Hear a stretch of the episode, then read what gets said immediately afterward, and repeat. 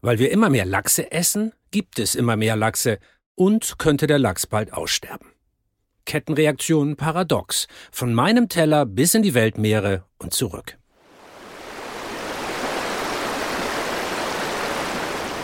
Ein Gebirgsbach in Norwegen. Eiskalt, klar, zum Reinspringen schön. Aber etwas fehlt, was eigentlich genauso hierher gehört wie Trolle oder Elche. Die Lachse. Seit 2021 steht der Lachs in Norwegen auf der roten Liste. Die Bestände haben sich mehr als halbiert.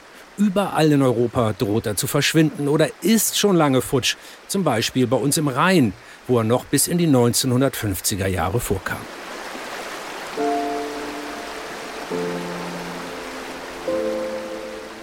Nach ein paar Jahren im Meer wandert der Lachs oft tausende Kilometer, um zum Ort seiner Geburt zurückzukehren. Getrieben von einem Instinkt, der alles andere, was in so einem Fischgehirn so abgeht, überlagert. Er mutiert vom Salz zum Süßwassertier, überwindet stromschnellen Wasserfälle und Untiefen, entkommt hungrigen Schnäbeln und Mäulern.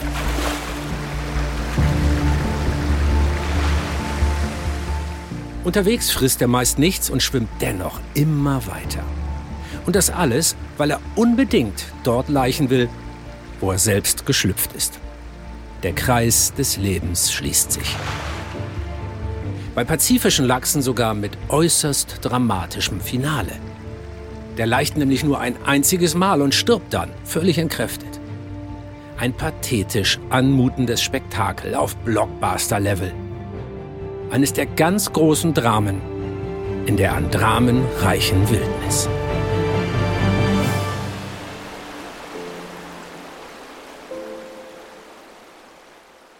Ich liebe Lachse. Sie sind Helden. Und äh, ja, lecker sind sie auch und gesund und deshalb so beliebt. Auf dem Brötchen, auf dem Teller oder im Sushi. Lachs geht immer. Mehrere Millionen Tonnen lassen wir Menschen uns jedes Jahr schmecken. Ein Milliardenmarkt. Erst kommt das Fressen, dann die Moral. Tja, und wenn es um so viel Fressen und so viel Geld geht wie beim Lachs, dann wird das mit der Moral natürlich ganz, ganz schwierig. Wir kriegen davon zwar nicht allzu viel mit, wenn wir in Berlin, Hamburg, München oder Wuppertal in unser Lachsbrötchen beißen, aber eben weil uns dieser Fisch so gut schmeckt, tobt in schottischen Seen, kanadischen Flüssen und norwegischen Fjorden ein Ökokrieg. Hallo, ich bin Dirk Steffens. Wissenschaftsjournalist. Und das hier ist der Geo-Podcast Kettenreaktion. Der heißt so, weil er zeigen will, wie das eine zum anderen führt. Weil in der Natur alles irgendwie mit allem zusammenhängt. Die Kettenreaktion heute, weshalb die Lachszucht eine Gefahr für die Lachse ist und andere Lebewesen gleich ganz platt macht.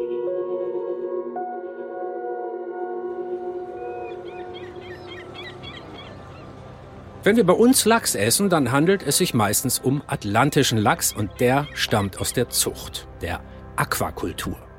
Das sind meist große, runde Käfige, oft viele nebeneinander, in denen Lachse kreisen und sich schön fett futtern. Vorteil, wenn wir Zuchtlachs essen, dann kann die wilde Verwandtschaft ungestört machen, was ein Lachs halt so macht. Kleinere Fische fressen, mit Feinden Katz und Maus spielen, wilde Flüsse hochwandern, all sowas hat. Kein wilder Lachs muss gefangen werden, um uns satt zu machen. Es gäbe ja auch gar nicht genug. Und deshalb sind Aquakulturen eine gute Sache. Oder? Naja, wenn alles gut wäre, dann könnte der Podcast an dieser Stelle aufhören. Tut er aber nicht.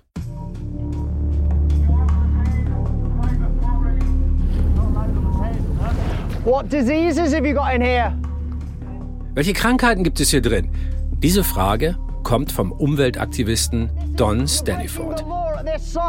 Er hockt auf einem Lachskäfig im Loch Alch vor der Isle of Skye in Schottland. This is a breach of the Animal Health and Welfare Act, Scotland, 2006. These fish Uh, it's a case of unnecessary suffering and cruel operations. You've got 24% mortality. You should move out of this lock. This is a special area conservation.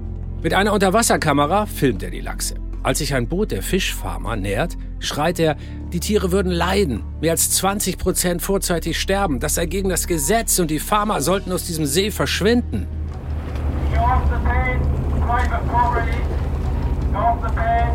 Aus dem Schiffslautsprecher tönt es zurück, er solle verschwinden.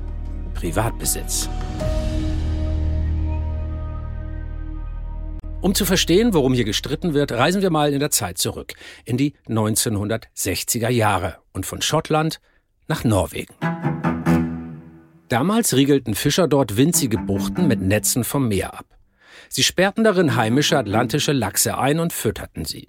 Das war die Stunde Null der Lachs-Aquakultur und womöglich der Anfang vom Ende der Lachse.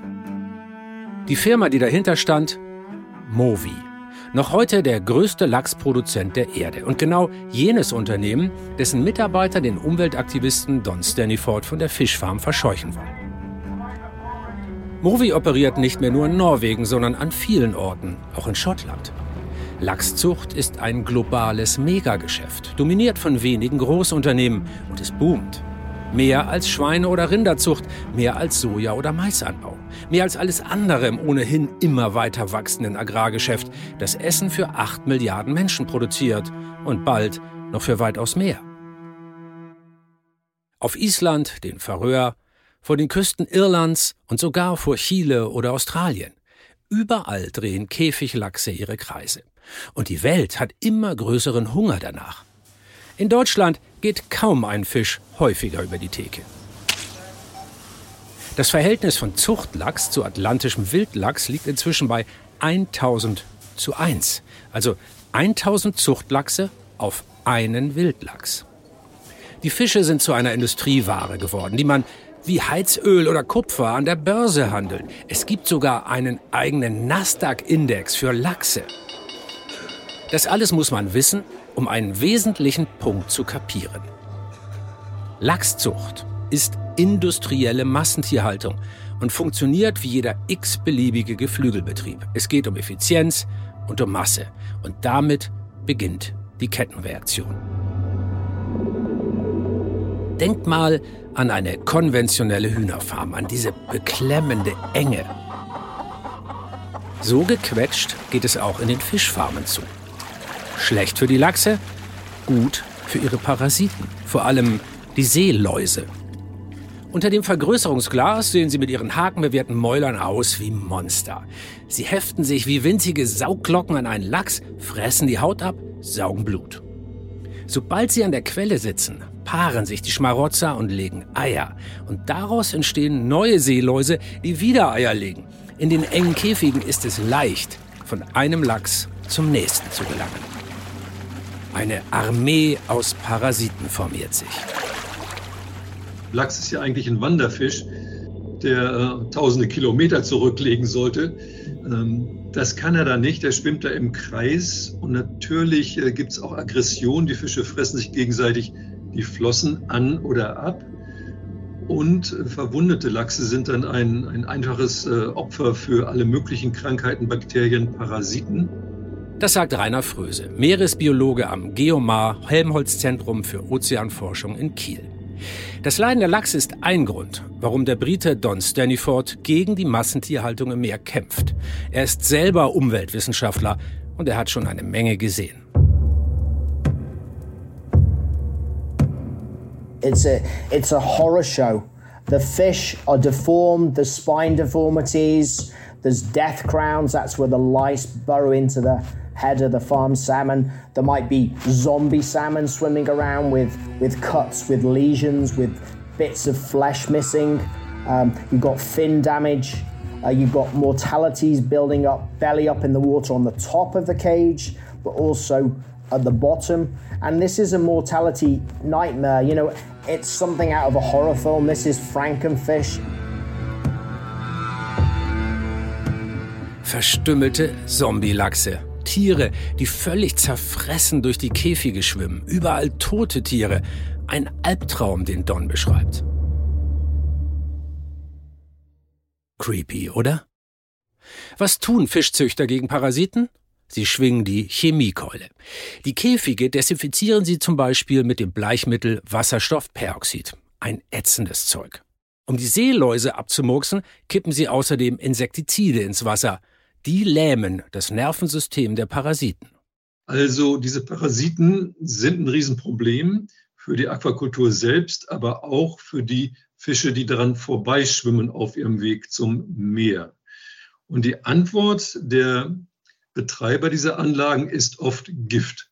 Das Problem allerdings, die Netzkäfige lassen sich nicht so abriegeln wie eine Hühnerfarm an Land. Nach jeder Anwendung schwemmen die giftigen Substanzen raus ins Meer.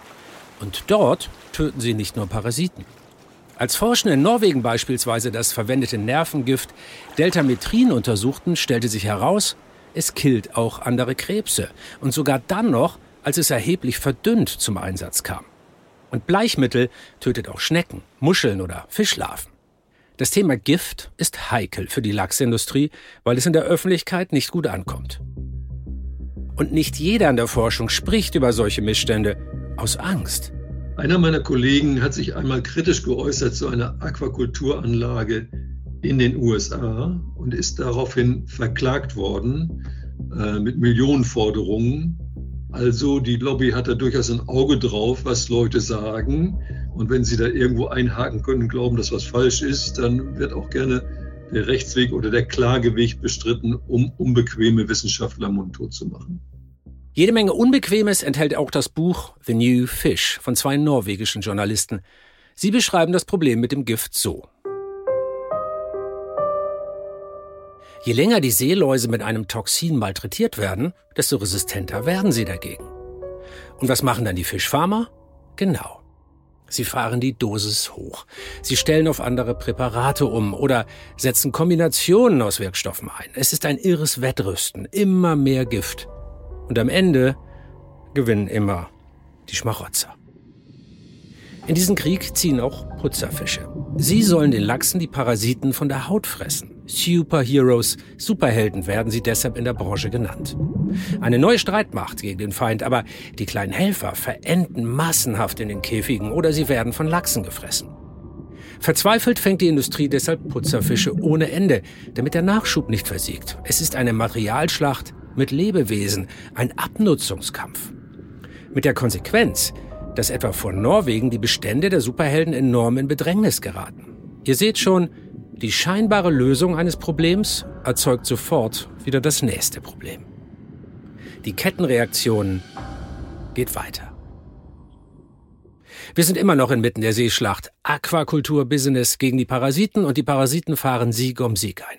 Jetzt kommt aber noch ein ganz anderes Problem hinzu. Die Schlacht findet im Meer statt und die Netze der Käfige halten die Eier der Schmarotzerarmee nicht auf. Die Strömung trägt sie einfach fort. Weil die Farmen oft an den Wanderrouten der verbliebenen Wildlachse liegen, infizieren sich auch die vorbeiziehenden Artgenossen. Diese Käfige werden ja gefüttert, das zieht die Wildlachse an, die fressen dann gerne an dem Futter, das durch die Käfigmaschen fällt. Dabei bekommen sie natürlich auch alle Parasiten der Fische mit, die da im Käfig sitzen.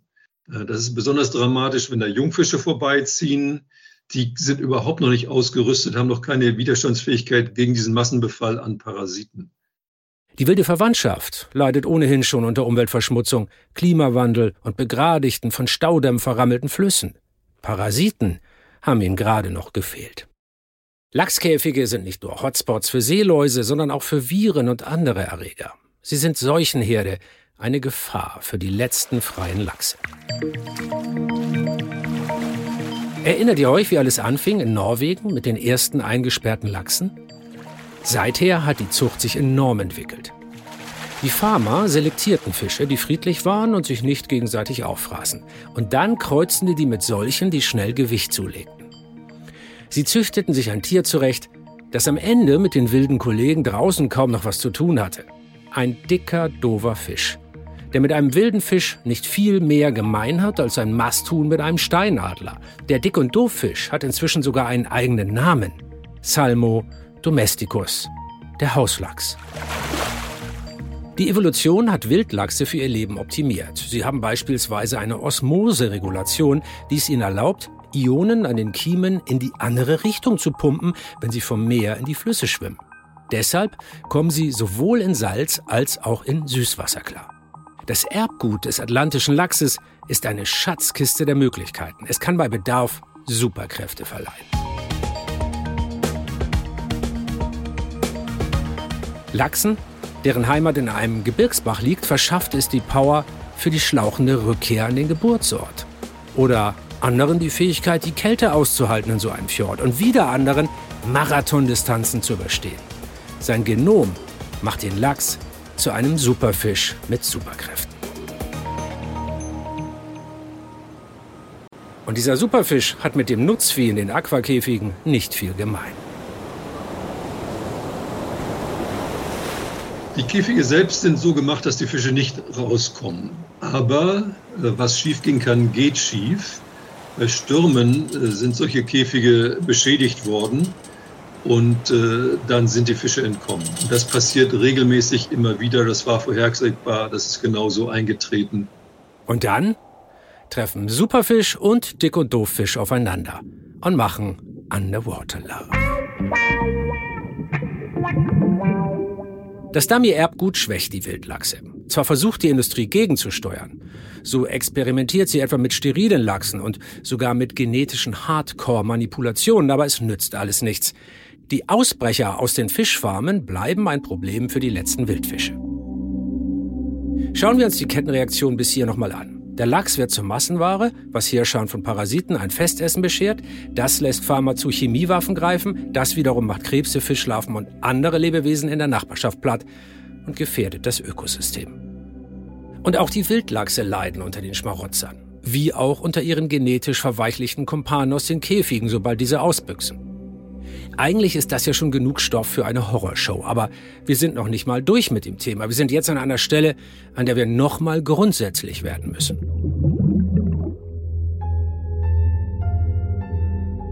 Damit diese ganze Kettenreaktion nirgendwo abreißt, braucht es etwas, was die Insassen der Käfige wachsen lässt. Futter. Und zwar viel Futter.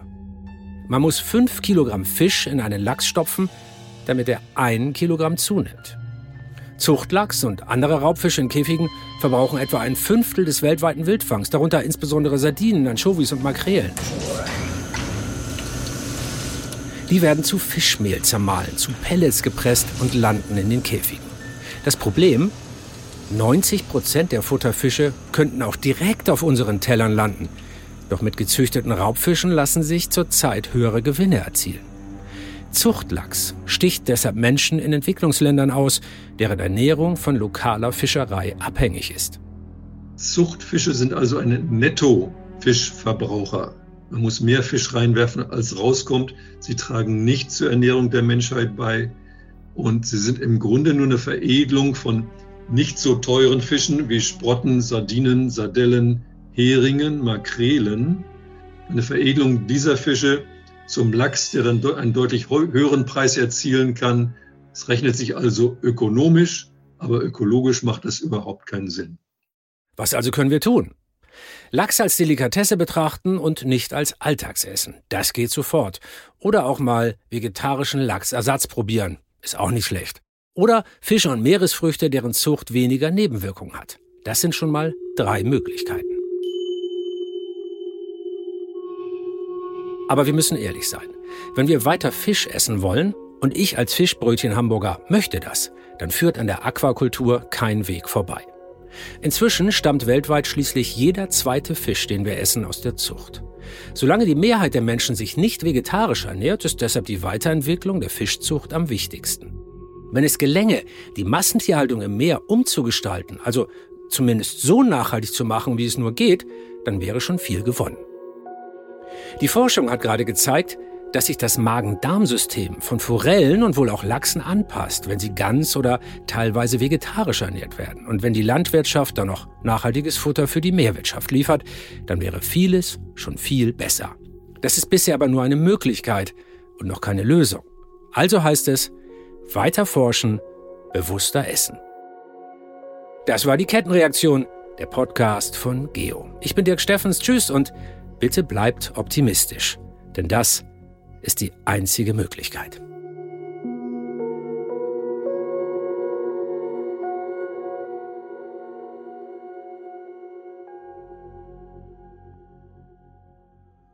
Kettenreaktion.